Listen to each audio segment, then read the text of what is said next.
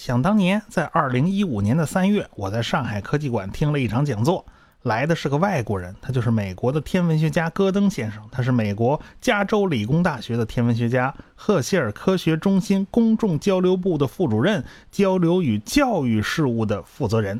他来到上海是为了推广宣传三十米望远镜而来的。要知道，这个项目可是国际项目，我国也是参与了的。这么大的工程啊，没有政府的参与和推动，那是不可想象的。毕竟啊，十几亿美金的真金白银砸下去，搁谁谁都会好好掂量掂量。各国政府埋单呢，最后其实是要摊到老百姓头上的。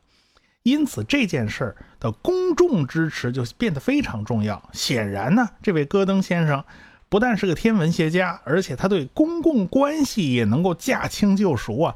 他刚到中国就立刻入乡随俗，就注册了一个微信账号啊，然后就拿着手机领着全场几万人一块摇一摇啊，那气氛特别热烈。当天演讲的题目啊，就叫做“恐龙巨镜岂止于大呀”。据他介绍啊，三十米望远镜，简称叫 TMT。已经就在讲座的三天前，也就是三月二十六日，在夏威夷群岛的莫纳克亚火山之巅开工了。当时他很乐观的预计，于二零二二年就可以完工了。这是一个大型的国际合作项目，包括美国呀、加拿大呀、日本呀、中国呀、巴西呀、印度在内，很多的大学和科研机构都会参与到研究和建设之中，造价高达十四亿美元呢。其中呢，承担自适应光学成像技术的主要研究任务的是咱们中国的国家天文台。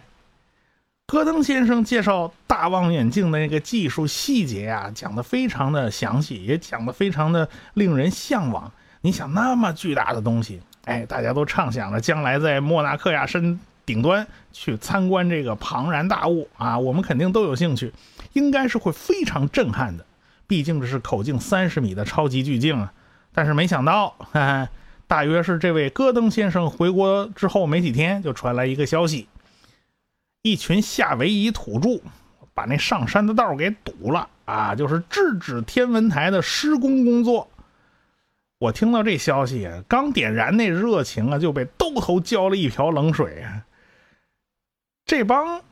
土著是不是欺负美国没城管呢？这是啊，这碰上咱们这边城管，这不存在这问题啊。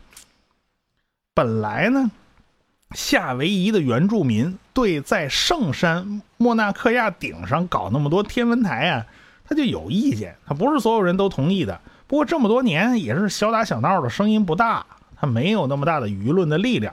但是随着网络传播越来越发达。有很多网网红啊，这能量就越来越大了。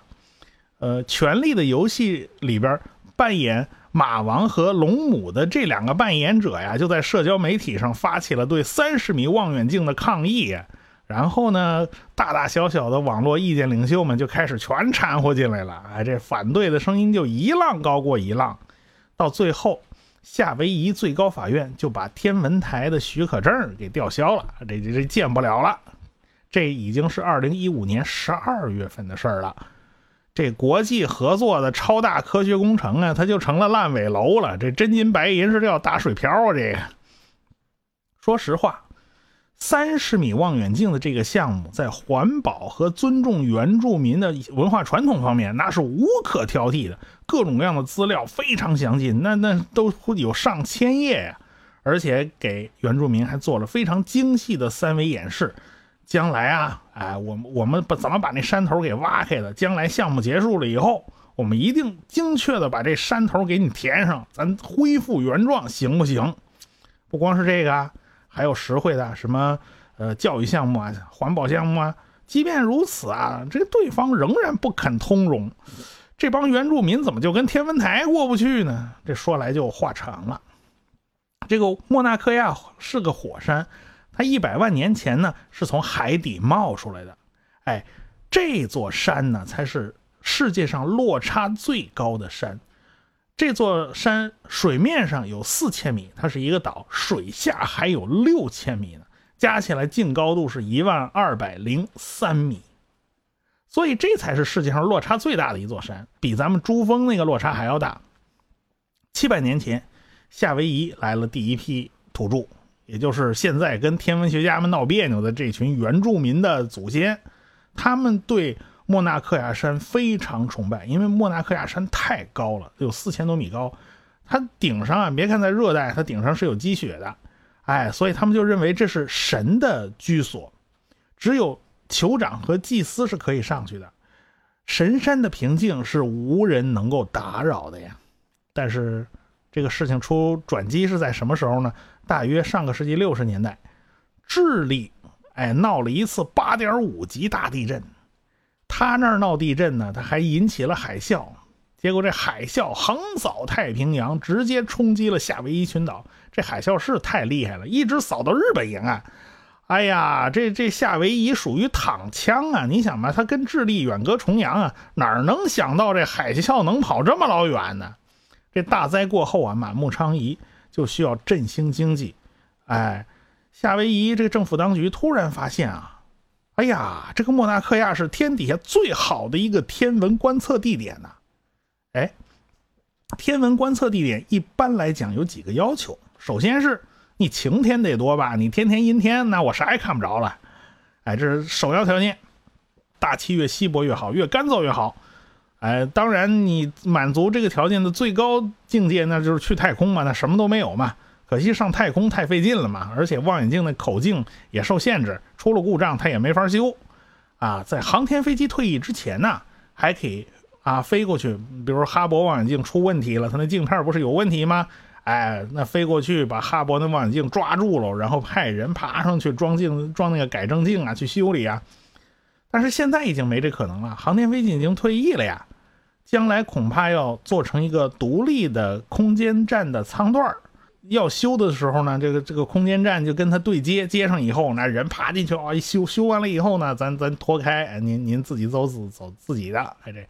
哎，这倒是个办法，但是现在这个太空望远镜呢，主要受口径的限制还是比较厉害的。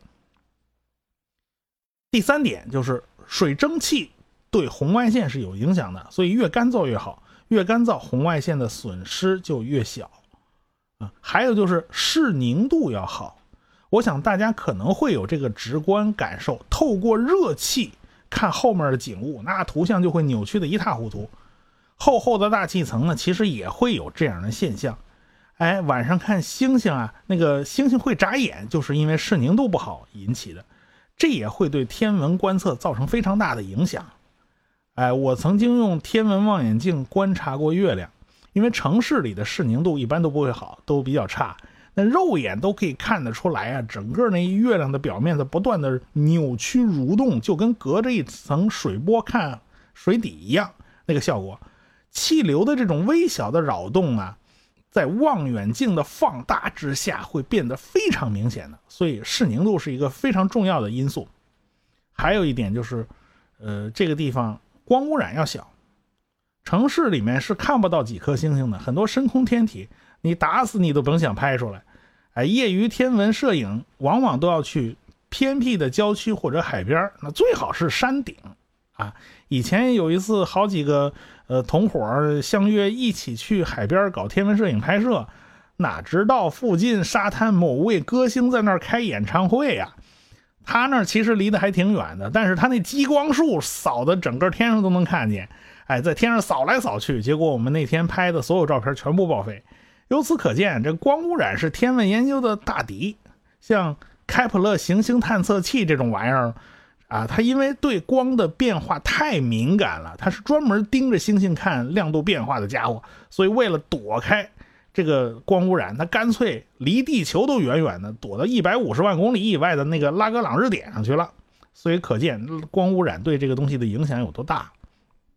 我们再看夏威夷啊，夏威夷岛远离各个大陆，它完全是孤悬在太平洋中间，而且人口也不多，所以光污染就非常少。而且莫纳克亚山非常高，这山越高啊，大气透明度就越好，水汽就越少。大约百分之九十的水汽，都在那山顶底，都在山底下呢。啊，你爬到山顶啊，那个百分之九十的水汽都已经在你脚底下了。而且它山一高啊，它大气的宁静程度也就好。莫纳克亚山顶的视宁度是极佳的，而且它云非常少，每年都有三百个晴天啊。而且还有一条附带的，周边也不是偏僻蛮荒之地，所以他的生活并不艰苦。所以这个是天底下最好的一个天文台的台址，可以说是天文观测的圣地啊。但是，呃，这个最高那山包啊，就不能动，那是人家原住民那个神仙居住的地方。所以呢，就在第二高的那个山包上搭建了第一个天文台。放置第一个望远镜的人呢，就是大名鼎鼎的柯伊伯，就是发现柯伊伯带那个柯伊伯。后来呢，陆陆续续就大家跟进呢，就来了一大群天文台。现在啊，顶上有大概十几个望远镜吧，比如说北双子望远镜，这是好几个国家搞的，哎，就就在这个顶上。还有呢，日本的昴星团望远镜，也叫斯巴鲁望远镜，就在这顶上。还有。凯克天文台，哎，也在这顶上，所以这上面有你去看吧，那你去参观的话，它有一连串的望远镜在上面。